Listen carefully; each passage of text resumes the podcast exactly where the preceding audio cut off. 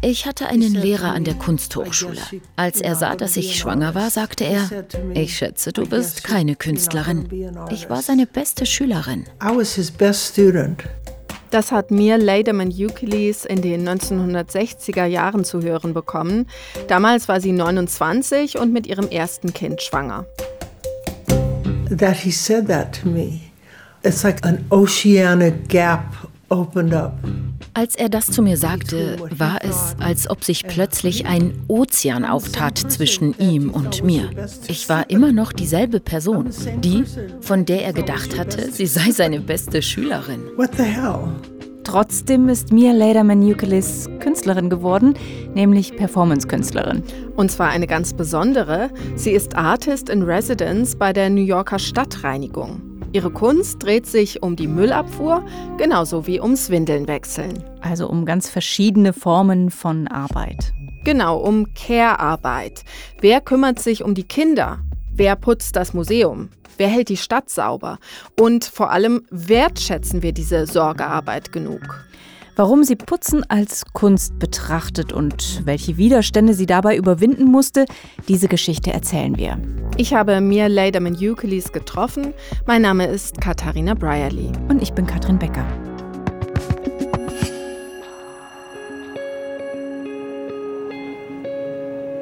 Ich treffe mir Lederman Euclides im Museum Tangeli in Basel. Da lief bis Anfang Januar eine Ausstellung, bei der auch Arbeiten von ihr gezeigt wurden. Wir stehen da vor ihrem Manifest. Das sind vier maschinenbeschriebene Seiten. Dieses Manifest, das ist ganz wichtig für ihr Werk, weil sie da ihre Position zu Care-Arbeit festgehalten hat. So, what is going on inside of you when you look at this more than 50 years after you wrote it? Yeah. I'm not okay. So, you, could you get a chair and so we can sit? Yeah, sure. While we talk. I can take this with you. I'm looking at the manifesto. I wrote it as it was the end of a process. Dieses Manifest war das Ergebnis eines langen Prozesses. Ich hatte viele Jahre lang versucht, Künstlerin zu werden, frei zu sein. Ich war überzeugt, Kunst bedeutet Freiheit. Dann bekam ich ein Baby. Ich wollte das. Ich empfand das als großes Geschenk. Und plötzlich brach alles über mir zusammen. Es war, als würde ich aus ihrem Bild herausfallen. Sie sei aus ihrem Bild herausgefallen, sagt sie da. Wen meint sie da konkret? Die Kunstwelt. Da passte sie als Mutter mit Kind einfach nicht mehr rein. Katharina, du bist mit mir, Lederman Euclides, im Museum Tangeli in Basel gewesen. Was war denn das für eine Ausstellung? Das war eine Gruppenausstellung zum Thema Müll die hieß Territories of Waste. Und da habe ich mir Lederman Euclides und ihre Arbeiten zum ersten Mal gesehen. Ich kannte sie jetzt vorher nicht, aber in der Kunstwelt ist sie schon sehr bekannt. Ihre Arbeiten sind in den Dauerausstellungen von vielen großen Museen zu sehen, zum Beispiel in New York, im Guggenheim und im Whitney Museum und im Art Institute of Chicago. Aber auch im Migro-Museum in Zürich zum Beispiel. Was ist sie denn so für ein Typ? Kannst du sie mir ein bisschen beschreiben? Mir Lederman Euclides ist 83, sie ist US US-Amerikanerin, hat eine riesige weiße Mähne oh. und lacht viel und gern. Und sie kann sehr anschaulich, fand ich, von der Zeit damals erzählen. Davon, wie es war, als sie plötzlich als junge Künstlerin ein Baby hatte. This happened to me all the time. I would meet people with my child and they would say, Do you do anything? Mir passierte das andauernd. Ich traf Leute draußen auf der Straße mit meinem Baby und sie fragten, Machst du irgendwas? Das machte mich so wütend. Die Leute dachten, sie wüssten alles über mich. Sie wussten nichts über mich. Das ist, was Frauen tun. Das bist du. Das heißt, die Leute haben sie nur noch als Mutter gesehen und nicht mehr als Künstlerin. Ja, genau. Sie wurde eigentlich nicht mehr als Mensch gesehen mit eigenen Interessen und Erfahrungen. Dabei hatte sie damals schon wirklich viel erlebt. Mir Lederman Euclides hatte ursprünglich Geschichte studiert und internationale Beziehungen. Sie war darin auch sehr gut und hatte sogar einen Job in Washington angeboten bekommen. Aber den hat sie dann abgelehnt, weil sie nämlich unbedingt Künstlerin werden wollte. Sie studierte dann Kunst am Pratt Institute in New York und ihr Selbstverständnis als Künstlerin, das wurde ganz entscheidend geprägt von einem ihrer Lehrer dort.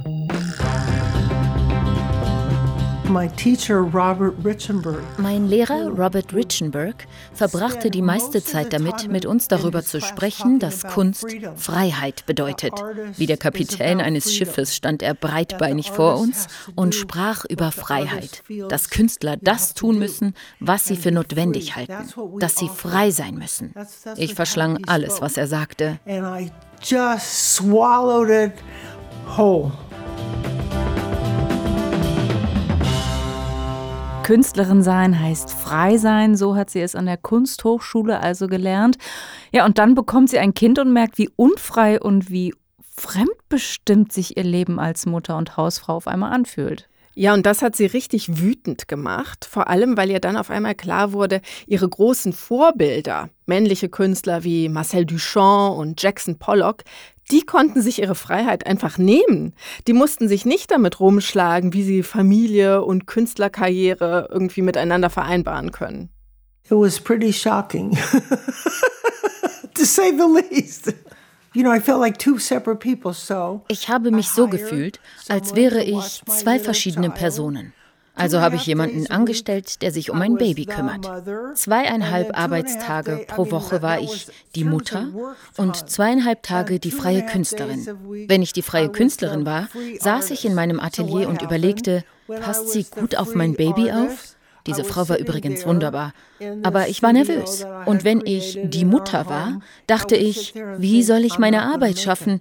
Ich muss dies und das und jenes machen. Ich passte also nicht wirklich auf mein Baby auf. not paying attention to my baby. Sie hat monatelang vergeblich versucht, diese beiden Welten irgendwie in Einklang zu bringen bis sie auf einmal eine Erkenntnis hatte. Ich hatte eine Offenbarung, wirklich. Niemand ist mein Boss. Ich bin der Boss. Und ich nenne mein Instandhalten, mein Kümmern, das, was ich tue, Kunst. Ich lasse diese beiden Sachen aufeinanderprallen. Ist Kunst normalerweise anders? Ist Kunstgeschichte anders? Ja. Aber dann muss sich die Kunstgeschichte ändern, nicht ich. Is art history different from that? Yes. And you know what? Art history has to change, not me. Wow, also das klingt ganz schön größenwahnsinnig.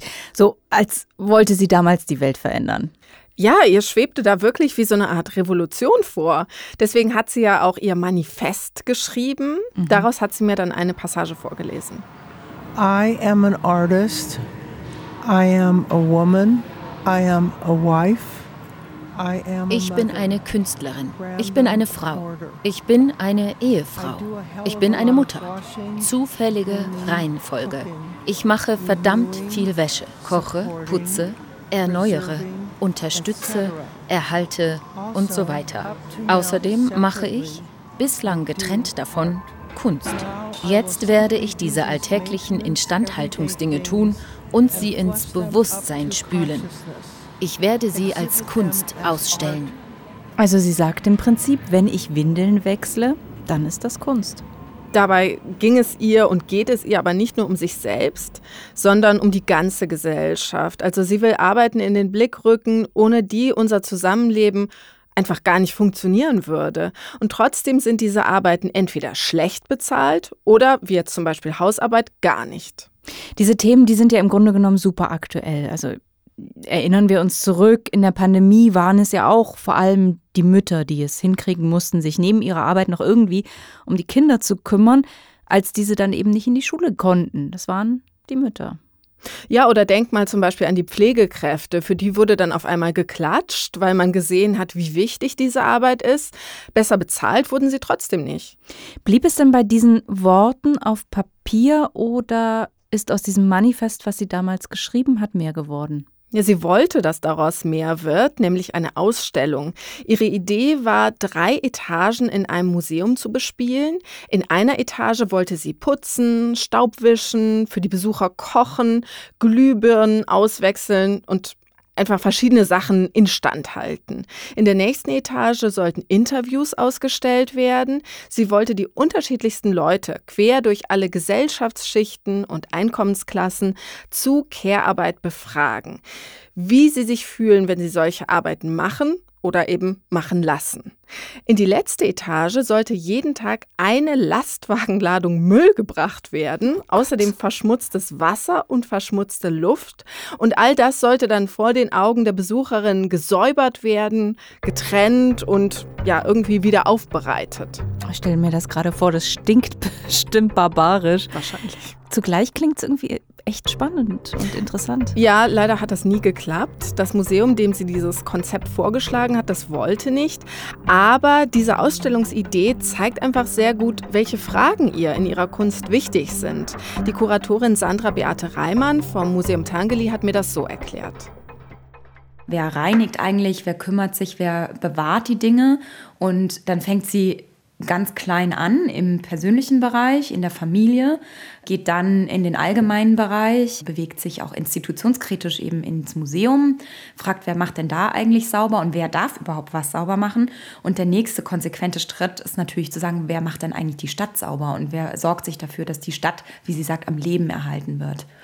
Und so ist mein Eindruck, ergibt sich das eigentlich sehr konsequent aus dieser Logik und letzten Endes natürlich dann im nächsten Schritt die Frage auch, und das ähm, spricht sie schon an in dem Manifest, wer kümmert sich eigentlich um die Erde und wer sorgt dafür, dass die Erde im übertragenen Sinne am Leben erhalten wird. Es geht also um Umweltschutz, aber auch um das sich kümmern auf ganz verschiedenen Ebenen. Gab es denn Ende der 1960er Jahre auch noch andere Künstler, die sich ja mit genau diesen Themen oder ähnlichen Themen beschäftigt haben? Kuratorin Sandra Beate Reimann hat mir gesagt, dass sich mir Lederman Euclid damals ja wie so ein bisschen zwischen verschiedenen Strömungen bewegt hat. Also es gibt Überschneidungen mit ökologischer Kunst, aber natürlich auch mit anderen feministischen Künstlerinnen. Also ganz grob und ein bisschen vereinfacht kann man sagen, dass sie einerseits diese Herangehensweise mit Performance zu arbeiten, mit konzeptueller Kunst zu arbeiten, das ist eine sehr häufige Strategie, die Künstlerinnen in der Zeit nutzen, um Kunst zu machen in dem Bereich der feministischen Kunst hat sie eine Besonderheit, indem sie wirklich sagt, ja, nein, ich erkläre meine tägliche Maintenance-Arbeit, das Windeln waschen und das Kücheputzen als Maintenance-Art, als Kunst. Und da gab es auch Strömungen natürlich in der feministischen Kunst, die gesagt haben, nee, wir wollen ja genau das nicht. Wir wollen nicht zurück an den Herd, sondern wir wollen ja ins Museum auf andere Art und Weise. Und da gab es auch Reibungen. Sie sagt hier Maintenance Art. Was ist das?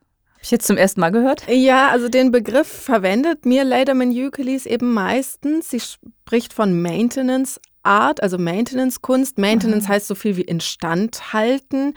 Care-Arbeit, das sagt sie nur manchmal. Was genau sie damit meint, mit dieser Art von Kunst, das konnte sie 1973 zeigen. Da wurde sie nämlich zu einer großen feministischen Gruppenausstellung in den USA eingeladen. Jetzt machst du mich neugierig. Wie sah das aus? Ja, sie hat den Eingang zum Museum geputzt und auch drin den Ausstellungsraum.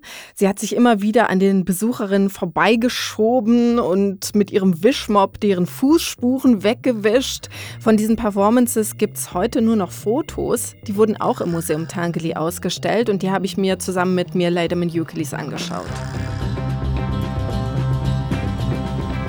Also man sieht sie hier mit ihrem Besen, wie sie den Boden schrubben, wie sie auch wirklich mit einem kleinen Tuch an den einzelnen Treppenstufen putzen, auf den Knien einen Eimer Wasser da ausschütten. Also sie haben richtig hart gearbeitet. Now this is done very often, but it's always done das wird normalerweise gemacht, wenn die wichtigen Leute nicht da sind. Dann kommen die Arbeiterinnen, die Instandhalter, und bringen den Ort wieder in seinen ursprünglichen Zustand. Ich fand, dass es genauso wichtig ist, diese Arbeit zu sehen, wie die Arbeiten im Museum. Das ist die Kunst. Kommt damit klar. Deal with it. Und wie kamen die Besucherinnen damit klar? Also die waren vielleicht zum peinlich berührt. People were a little shocked. You know, like, what the hell's going on here? Die Leute waren ein bisschen schockiert. Museum, the museum. Das hier ist das Museum. This, doing that work das war genau there. das, was ich wollte. Like that. Which is exactly what I wanted. Also sie hat danach ganz viele Performances rund um das Thema Arbeit gemacht. Wie ich finde, sehr tolle Performances. Zum Beispiel hat sie die Arbeiter in einem Bürogebäude jeden Tag mit einer Polaroid-Kamera bei der Arbeit fotografiert. Und danach durften diese Arbeiterinnen entscheiden, ist das jetzt Arbeit oder Kunst. Mhm. Sie hat das dann entsprechend beschriftet und die Fotos so im Museum ausgestellt. Ein Kunstkritiker hat sich dann einen Scherz erlaubt und geschrieben, vielleicht sollte die New Yorker Stadtreinigung ihre Arbeit mal als Performancekunst deklarieren. Okay, und so wie ich mir Lederman Euclid bis jetzt von dir kennengelernt habe, hat sie diesen Scherz bestimmt auch als Herausforderung angenommen. Ja, und wie? Sie hat sich eine spektakuläre Performance ausgedacht. Touch Sanitation, so heißt die, also übersetzt so viel wie komm in Kontakt mit der Stadtreinigung. Mhm. Dafür hat sie anderthalb Jahre lang recherchiert. Sie hat dann jede einzelne Arbeitscrew in den 59 Distrikten der Stadt begleitet und damit, ja, wie sie sagt, sozusagen die Adern der Stadt nachgezeichnet. Am Anfang hat sie das ganz schön Überwindung gekostet. Wir waren in der South Bronx. Das war eine verwüstete Gegend. Viele Gebäude waren abgebrannt und verlassen. Die Kriminalität war hoch. Da war ich an meinem zweiten Tag und hatte so große Angst. Am ersten Tag gab es eine Pressekonferenz und großes Tamtam. -Tam. Am zweiten Tag hieß es, okay, Honey, du hast gesagt, du machst das, also mach es. Okay, Honey, you said you're gonna do this, now do it. Ja, sie hat das gemacht und am Ende hat sie jedem Einzelnen der über 8500 Angestellten der New Yorker Stadtreinigung die Hand geschüttelt und jedem Einzelnen gesagt, danke, dass sie New York City am Leben erhalten. Das Ganze hat elf Monate gedauert. 1979 war das. Da war sie 40. Und seitdem ist sie Artist in Residence bei der New Yorker Stadtreinigung, also seit 45 Jahren. Seit 45 Jahren. Das ist ja ungewöhnlich, unglaublich. Ja, also sie ist das wirklich ganz offiziell, allerdings wird sie für diese Position nicht bezahlt. Mhm. Diese erste Performance mit der Stadtreinigung, die wurde ja auch in der Ausstellung im Museum Tangeli gezeigt. Ist denn da irgendwie auch ein Bezug hergestellt worden zum Heute? Also es hat sich ja nicht viel geändert. Ja, also so einen Bezug gab es zumindest indirekt, weil es ja bei der Ausstellung um das Thema Müll ging, gab es dort ganz besondere Führungen. Die wurden von Mitarbeitern der Basler Stadtreinigung geleitet. Was mich allerdings ein bisschen überrascht hat, diese Mitarbeiter der Basler Stadtreinigung, die waren erstmal gar nicht so besonders begeistert von mir, Lademan Euclides Performance. Marcel Bachmann von der Basler Stadtreinigung hat mir das hier gesagt. Es ist halt einfach ein Knochenjob, es ist keine Kunst. Der harte Job jetzt Kehrichtlader. Hinten auf dem Auto stehen und 8, 10, 12 Tonnen am Tag lüpfen und es stinkt permanent und es hat Wetter draus. Das ist nicht der Job, den jemand freiwillig macht. Erst recht nicht, wenn er, ich sage mal, über 40 ist.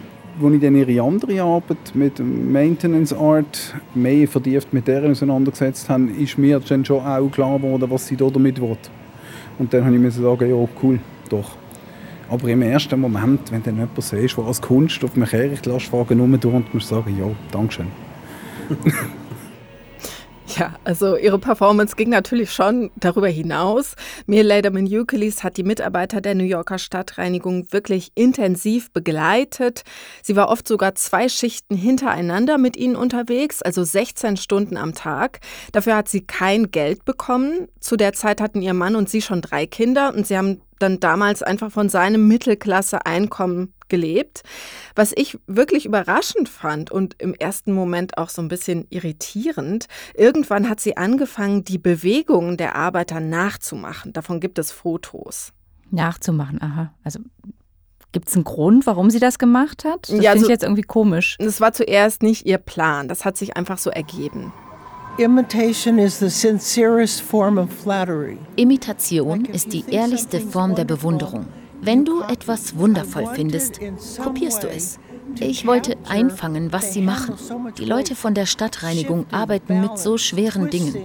Sie wissen, wie man das Gewicht verlagert, die Balance hält, wie man sich dreht, die Arme hebt. Ich wollte das nicht in Worten erklären, sondern diese Gesten zeigen. Lass mich mal schauen, Katharina.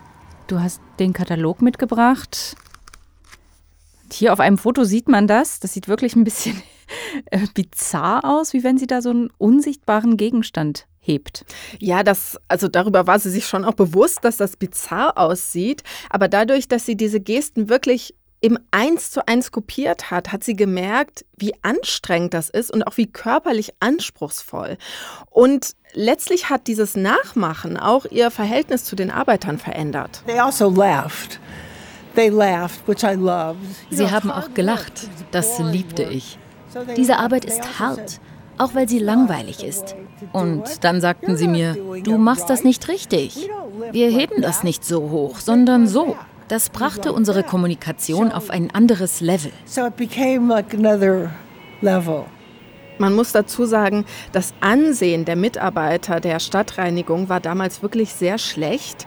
Auch deren Familien haben sich ganz oft geschämt und haben niemandem erzählt, was ihre Männer da für einen Job machen. There was terrible criticism of sanitation going on during this fiscal crisis. Während der Steuerkrise kritisierten viele Leute die Stadtreinigung. Verkauft die Stadtreinigung. Lasst das lieber von privaten Unternehmen machen. Die sind faul. Sie arbeiten nicht gut. Ich wusste, dass das nicht stimmte. Diese Leute haben ihre Arbeit gemacht. Jeden Tag.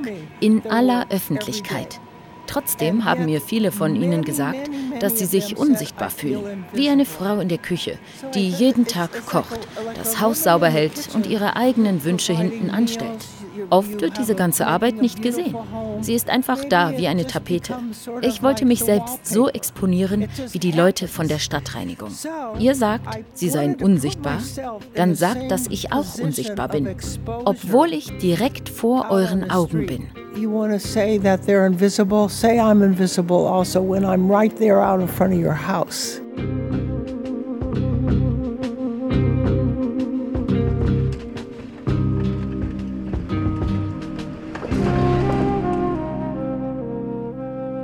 Was sie da sagt, das mit dem Unsichtbarsein, das finde ich sehr interessant und ich kenne das selber auch von mir. Also da sitzt man morgens schon im Sendestudio und hinter einem geht die Putzkolonne durch den Raum und ja, das passiert so nebenbei. Die Menschen sind irgendwie da, aber eigentlich sind sie auch unsichtbar. Ja, ich weiß, was du meinst. Und dieses Unsichtbarsein, das kennen auch die Angestellten von der Basler Stadtreinigung. Das haben Sven Amann und Marcel Bachmann bei der Führung im Museum Tangeli erzählt.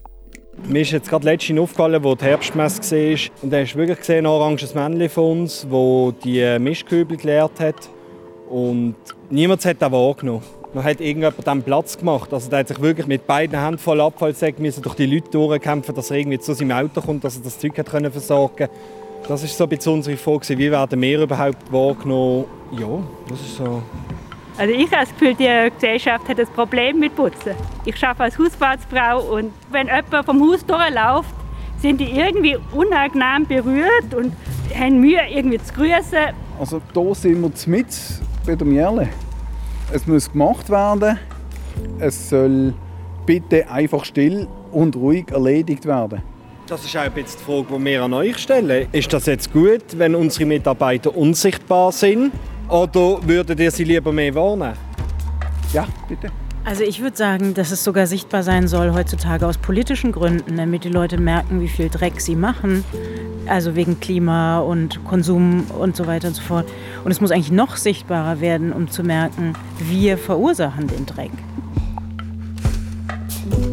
Also man merkt hier an dem Kommentar der einen Besucherin, das sind schon dringende gesellschaftliche Fragen, die mir Lederman Nucleus da in ihren Arbeiten aufwirft. Katharina, was kann denn Ihre Kunst bewirken? Ich glaube schon, dass ihre Arbeiten einen sensibilisieren können. Also ich merke das an mir selber. Wenn ich jetzt morgens die Putzleute im Studio sehe, dann denke ich manchmal an ihre Performances. Mhm. Und ja, auch bei den Betroffenen hat ihre Kunst etwas ausgelöst. Einer der Mitarbeiter von der New Yorker Müllabfuhr hat ihr 1979 etwas erzählt, das berührt sie bis heute. He said 17 years ago er sagte, vor 17 Jahren, an einem heißen Tag im August, hatten wir den Müll einer Frau auf den Wagen geladen. Wir waren müde und setzten uns auf die Stufen vor ihrem Haus. Sie öffnete die Tür und sagte, Haut ab, ihr stinkenden Müllmänner. Ich will nicht, dass ihr meinen Eingang voll stinkt. Dann sagte er mir, das hat mir 17 Jahre lang im Hals gesteckt.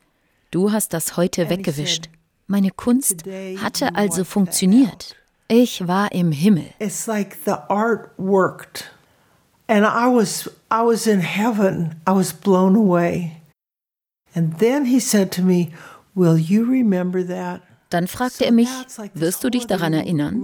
Er dachte also, dass das für mich vielleicht gar nicht so wichtig ist. Ah, it doesn't mean so much to her. Kann man sagen, dass sie mit ihren Arbeiten versucht, diesen Menschen die Würde zurückzugeben, die sie ja von der Gesellschaft oft nicht bekommen? Das habe ich sie auch gefragt. It's a tricky thing that you're saying, actually. Like give das ist schwierig. Würde geben klingt so von oben herab. Leute haben das schon öfter gesagt, als wäre ich irgendeine Macht, die jemandem Würde verleihen kann. So wollte ich überhaupt nicht gesehen werden. Ich habe versucht, eine Koalition zu bauen zwischen Feministinnen und Arbeitern. Sie haben Würde. Diese Performance mit der New Yorker Stadtreinigung, das ist ja jetzt schon über 40 Jahre her. Was macht Mia Lederman Euclid eigentlich heute? Ja, sie engagiert sich zum Beispiel seit langem dafür, dass die früher einmal größte Müllhalde der Welt bei New York in einen Park umgewandelt wird. Dieser Park heißt Fresh Kills Park. Der wird, wenn er fertig ist, fast dreimal so groß sein wie der Central Park. 2036 soll das Projekt komplett abgeschlossen sein und für diesen Park hat sie eine große Installation entworfen. Weißt du, Katharina, mir kommt so der Ausspruch ihres Lehrers wieder in den Sinn, der früher ganz am Anfang an sie appelliert hat, als Künstlerin muss man sich Freiheit verschaffen. Und eigentlich, finde ich, fügt sie ja diesem Ganzen einen Gegenpol hinzu. Man kann die kühnsten Träume haben, aber trotzdem müssen ja, die noch so banalen Dinge erledigt werden, damit das Leben irgendwie funktioniert. Ja, und dieses Spannungsverhältnis, das ist ja eigentlich das große Thema ihrer Kunst. Und das bringt sie auch in ihrem Manifest sehr schön auf den Punkt. Two basic systems. Zwei grundlegende Systeme, Entwicklung und Instandhaltung. Der saure Apfel einer jeden Revolution. Wer wird am Montagmorgen nach der Revolution den Müll abholen? Das ist der beste Satz. Es gibt diese großen Momente, in denen man denkt, da tut sich eine ganz neue Welt auf. Aber dann kommt der Montagmorgen. Wer holt dann den Müll ab? But then there's a Monday morning who's going to pick up the garbage.